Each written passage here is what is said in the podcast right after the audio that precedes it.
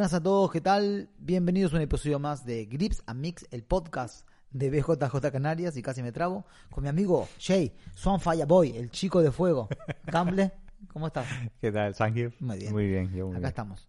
Gordos, pero contentos. Sí, Es importante. eso es. Eh, Jay, ¿qué tema traes a la mesa? A la mesa de BJJ Canarias para debatir Vale, pues. entre eh, amigos. El tema de hoy me parece interesante y creo que lo he oído varias veces. Eh, cada uno tiene su opinión al respecto. Es a raíz de un vídeo del podcast de Fira Sahabi. Sí. ¿Se sabe- ¿Tenés ¿Qué? problema con el micrófono? Sí, sí, sí. Ah, vale, vale. ¿Sería para arriba? No se queda quieto, pero. Sí. Chacho, no puede ser. Tenés que tirar más para atrás, creo, sí. Vale, ahora ya. Ah, perfecto.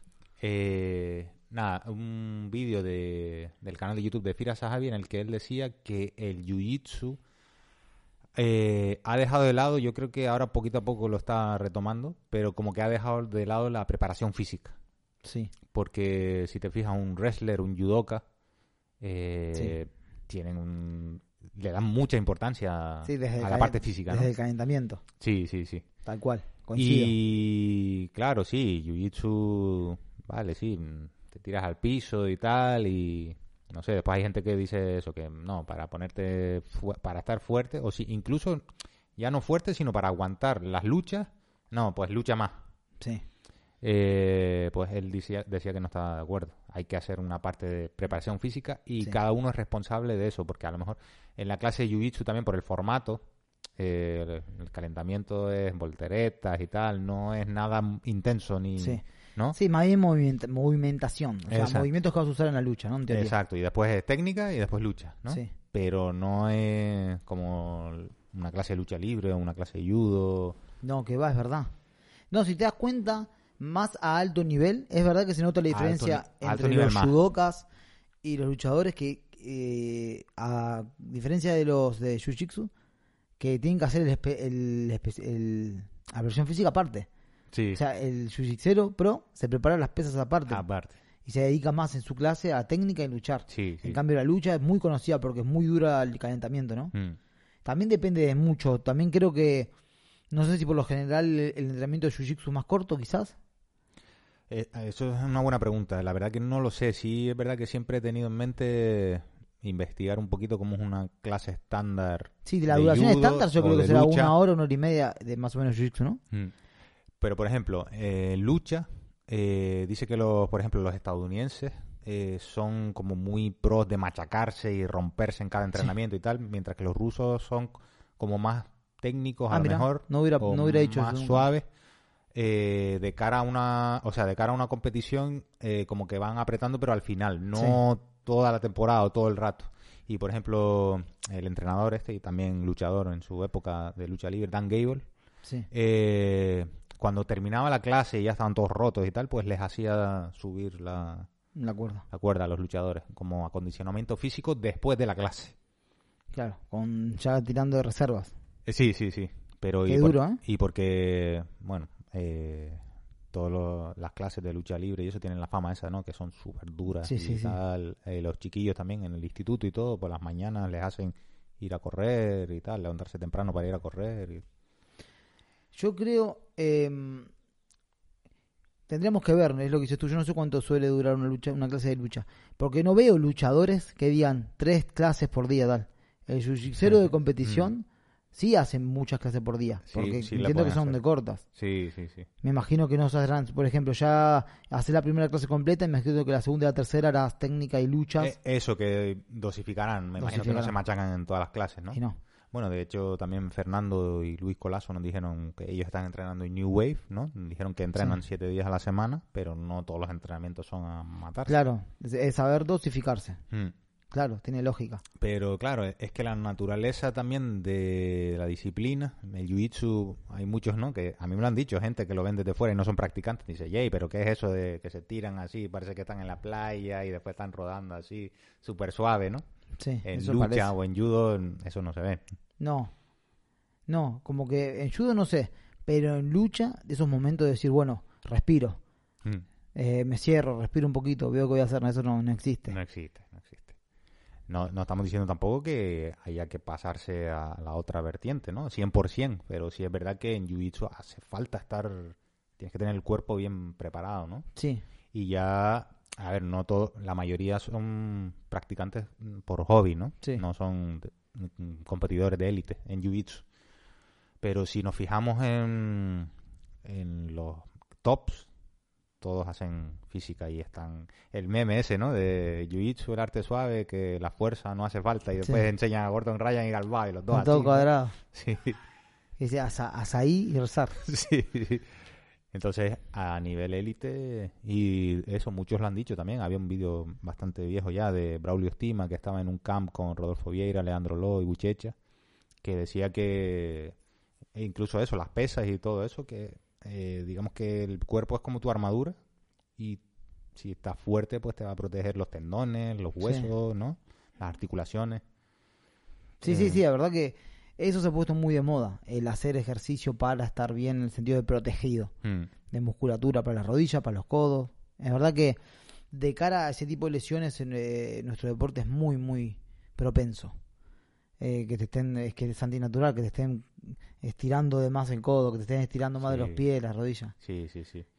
Yo creo que lo, lo más fácil y lo más accesible son las pesas, pero Sí. yo creo que no tienen que ser pesas necesariamente. Puedes hacer eh, calistenia, hay gente que lo combina con CrossFit. eh, a mí me parece mm, A mí CrossFit me mucho, parece mucho desgaste.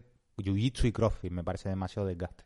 Me parece muy fuerte. Pero bueno, pero sí, la mayoría creo que hace pesas, ¿no? Sí. Lo que sí es verdad que, bueno, después ves atletas a lo mejor que son de categorías pesadas, ¿no? Pero que están fuertes. Están amasados.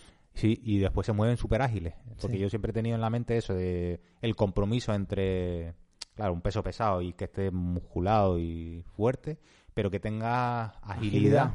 Claro, no todo el mundo es un buchecha, un Nicky Rod, ¿no? Sí. no todo y entonces claro pero yo creo que queda demostrado que no afecta No. si tú entrenas jiu-jitsu y más o menos claro en la actividad principal es jiu-jitsu Sí. lo otro es complementar complementos, claro claro Por eso yo también creo que eh, se, se quita un poco, se le resta un poco de importancia en una clase estándar, porque si, dado que tenemos eh, cierto, estamos limitados de tiempo en este caso por clase, eh, es como que dicen, ah, tú quieres eh, di- hacer más eh, físico, bueno, pues hazlo aparte, como para no robar tiempo de técnica, no robar tiempo de lucha, me imagino que se hace. Pero es verdad, es verdad. Yo hace mucho que en una clase de kimono eh, no haces un físico que decís, uff, qué duro. Mm, Es que es raro, ¿no? sí sí sí Hay mucho más movimientos eh, enfocados al lo que vas a necesitar. ¿entendés? claro Como que se entiende que a la clase ser tan corta que vos tenés el resto del día para hacer pesas y demás. sí sí Fira Sahabi en ese vídeo decía que él a sus alumnos si les después de la clase les hacía hacer acondicionamiento físico ya puede ser barpees o sprint o lo que sea pero o sea físicamente tú tienes que estar bien Sí, encima sobrecansado, ¿no? Sí, sobrecansado. Sí, duro, sí, duro. sí. A ver, yo me imagino que también eh, cuando la lucha va al piso, sí es verdad que puede haber mucho scramble y tal, pero se frena. Y no es lo mismo in- buscar a tirar a una persona que sí es más físico, ¿no? Más, Sí. más como desgasta más, Sí. es más, ¿no? Más rudo. Sí, lo que te digo, el jiu-jitsu claramente cansa, pero hay ciertos momentos donde puedo. Siento que hay. No sé si a nivel top, top, top. Sí, al nivel top, top, top también. Que se puede descansar un poquitito. Sí, sí, sí. ¿no? Si sos inteligente, si te cerrás en momentos específicos y tal. Pero es verdad que la lucha quizás requiere más. Porque hay gente que puede ser, bueno, se ha visto en pesos livianos, en pesos muy ligeros, hay gente que es campeón mundial de Jiu-Jitsu y no hace, no lo vas a hacer eh, nada extremadamente fuerte. No lo vas a hacer levantar a una persona, volar o hacer demasiada fuerza. Mm, Claro que son rápidos, que usan fuerza, pero eh, hay hay tipos que son muy... Un Musumesi, yo un Musumesi no, no, no creo que él requiera tener No. un, un entrenamiento físico de fuerza, fuerza, así, fuerza bruta. eh, Hombre, le va a ayudar, ¿no? Pero no, sí, no hace falta. Pero en lucha que yo creo que sí, hasta los pesos más ligeros, más allá que eh, sobresale la velocidad más, más que la fuerza, Mm, sí se, son... de- o sea, sí o sí tenés que intentar levantar a tu oponente, o sea que tenés que estar fuerte sí o sí. Sí. Jiu-Jitsu, más a, a nivel IBJJ y tal, mucha gente se tira guardia, se sienta, tal, no le hace falta tener. Pero espero que decimos que hay gente que le gusta hacer pesas. Sí, ¿Entendés sí, lo que es quiero verdad, decir? verdad. Bueno, Nicky Rod, ¿no? Es el Sí. ejemplo más, más destacado. Aunque Sí. bueno, Ethan Creliston también se están machacando ahí, me parece que están más Sí, sí, sí, pero lo que- decís vos, que hacen como, como si se preparan como si fuera un físico culturista, pero lo hacen para el acondici- acondicionamiento físico. Para el jiu-jitsu. Claro. Y sí, después otra cosa es esa, que no hay una fórmula que digas esto es lo que hay que hacer y ya Sí. está, porque hay gente que hace eso, fisicoculturismo, hay otros que hacen powerlifting, Sí. hay otros que, no sé, hacen calistenia nada más, Y hay otros que hacen una especie de, de entreno de CrossFit, pero adaptado. adaptado, ¿no? Adaptado a jalones, agarres, Sí. fuerza isométrica. Sí. Eh, también cuando entrevistamos a Carlos García, Sí. él también nos dijo que era- él era de la filosofía esa de, de entrenar jiu-jitsu y ya está. Sí. Pero después cuando se metió con un compañero suyo, preparador físico, Sí. y empezó a hacer la física y tal, pues dijo que notó bastante la diferencia, Sí. ¿no? Claro, O sea, yo, y- pienso que, sí. Yo pienso que a dos tipos, lo hablamos siempre, al final recaemos en lo mismo. A dos tipos igualmente técnicos, el que sea un poco más fuerte físicamente, más rápido, con más cardio, Mm. eh, con más explosividad y tiene ventaja. Uno que siempre de- ha dicho, y nosotros lo sabemos y lo hemos nombrado alguna vez, que decía que eso, para jiu-jitsu, hacer más jiu-jitsu, y que nos gusta mucho y es muy bueno, es Marcelo García. Claro, Pero, escuchando un podcast de él hace tiempo, sí, eh, has visto cómo su complexión, ¿no? Es bajito sí, y tiene unas patas enormes, ¿no? sí, Vale, pues las patas esas son porque él, con- él para todos lados se mueve en bicicleta Ah, amigo, y después eh, él a, por- a propósito en bici cuando tiene que coger cuestas y tal, a propósito met- mete la marcha más, más dura, más dura mi madre. y sube con eso. Digo, claro, con razón, tiene una pierna esa y después dice que, a ver, es algo muy básico, pero sí está haciendo algo extra, ¿no? Para... Para tener potencia en el ¿no? tronco. No es que- sí, claro, claro. Ah, mira, es un mentiroso. Sí. Vivimos engañados. Ah, sí, lo que decía, mucha gente también dice que el mejor complemento es correr. A otra gente que le viene bien, eh, no sé, hacer otro deporte incluso. Mm. Hay gente que dice, no, voy a kickboxing por la mañana, que es más físico, Para, que tengo para- más para el cardio, ¿no? Sí, Sí, sí, sí. no sé. Yo creo que los pro y pro hoy han demostrado que hacen de dos a tres clases de kimono o grappling, eh, dándole mucho hincapié a la técnica y a la lucha, y hacen el físico aparte de dos a tres veces por semana. Es que como dice nuestro señor John Danaher, eh, él lo dice aplicado a las técnicas, pero aquí también vale. Eh, cualquier técnica que tú quieras aprender y quieras aplicar, fíjate cómo se- eh, si se está usando o no en competición y qué grado de éxito tiene. Tal si, cual. si todo el mundo, la mayoría está usando esa técnica y funciona, pues eso deberías Por algo es. aprenderlo. Sí, Entonces lo mismo con esto, ¿no?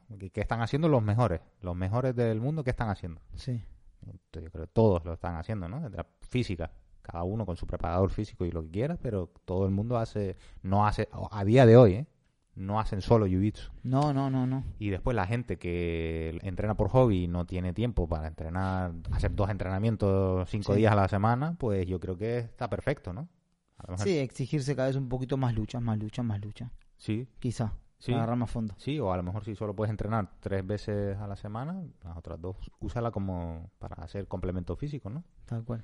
Tommy Langaker creo que también era uno que decía que no, no hace entrenamiento físico ni nada, hace dos entrenamientos por día y después los fines de semana creo que hacía entrenamiento activo, que eso es, no sé, a lo mejor estiramientos o salir a caminar o a lo mejor correr suave, Sí. Algo así, pero él no hacía nada. Pero es raro ya hoy por hoy al nivel top que no hagan nada físico. mm, Es, que raro, físicamente los ves, boludo, muy fuerte. Los 66 kilos que estaban en la DCC Buah, Jay, Sí, sí, estaban explotados, boludo. Dice, como, como coño, estos son 66 kilos, no puede A mí ser. el que más me sorprendió es Itan. Sí, sí, Itan está muy seco. Muy Muy, seco, seco, muy fibroso. sí, sí, sí. No es petado, es petado pero fibra, está Pero- todo rayado. Sí, sí, sí, co- como que ya, ya no puede más, ya no puede sacar más. No puede sacar más músculo en ningún lado. No, no. No sé qué opina la gente, Jake. Me gustaría saber de qué, qué complemento. Este, este, ya tenemos un tema aparte. De qué complemento es el mejor y tal. Tenemos Pero- un tema, sí, fue uno de los primeros. ¿eh? Sí, quiero saber sí. qué opinan de lo que dice Sahabi. Sí. Dejaremos el enlace igual. Ponemos el enlace porque Sahari también después decía, eh, dice, un cinturón negro de Jiu-Jitsu que no sepa proyectar, yo yo eso no lo acepto. Yo a, a un alumno mío que no sepa proyectar y es marrón, yo no le doy el negro. Tiene, es, un, es un requisito. Para Sí. mí eso es un requisito. Sí, sí, el hacer lucha, hacer judo, hacer ese- alguna de esas dos vertientes de, de deporte así de proyectar, te pone duro, sí o sí. Sí. Sí o sí. El, más allá de la parte de lo físico que hablamos, del cuerpo a cuerpo, yo pienso que estás haciendo una fuerza isométrica en todo momento, cansa mucho, está muy bueno. Y como artista marcial, ¿no? Yo creo que la, la figura de artista marcial siempre se ha visto que tienes que estar en forma física, Sí. ¿no? Más o menos, pero tienes que estar en forma física. Sí. Eh, ¿Cuántos casos han habido de estos de cinturones marrón y negro? No sé, pero morado, eh, marrón, eh, que a lo mejor en la calle se han llevado palizas Sí, porque sí. no saben cómo... Hacen jiu-jitsu, pero Sí. después eh, no... ¿sabes? Fira Sahari decía eso, dice eso para mí no es aceptable. No, me imagino que tiene que ser completo. Eres un artista marcial y más si eres cinturón negro, es que eres cinturón, eres un experto en un arte marcial y no, eh, dice para mí eso no es aceptable. Que no se va a proyectar, por ejemplo. Que no se va a prohibir, Que se siente, se, se- una pelea en la calle se, se siente, por ejemplo. O claro, sí, eres mm, jiu-jitsu, pero después no, sabes, cosas básicas que Sí, sabes un una- arte marcial y O sea, reducir una persona, por ejemplo. sí, sí, Sí, también. Coincido, coincido con él. sí, yo creo que también. Eh, me gustaría saber si la gente coincide con él. Que miren el enlace, que le echo un ojo. Jay siempre trae artículos interesantes. Háganle caso, ¿vale? Si les presto un libro o algo, léanselo, no como yo. ¿vale? Es mi, es mi consejo del día. Eh, estamos en las redes sociales, estamos en Instagram, en Facebook, en Twitter. Estamos en bjjcanarias.com y también estamos en plataformas de audio por si no quieren ver estos bellos rostros angelicales. Estamos en Spotify, Stitcher, en Apple Podcast y en Evox.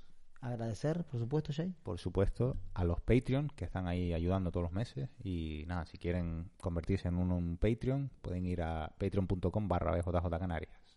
Eh, lo que sea, por mínimo que sea, es una ayuda para darle de comer a Emi. Eh, así que nada, nos vemos la próxima. And Mix.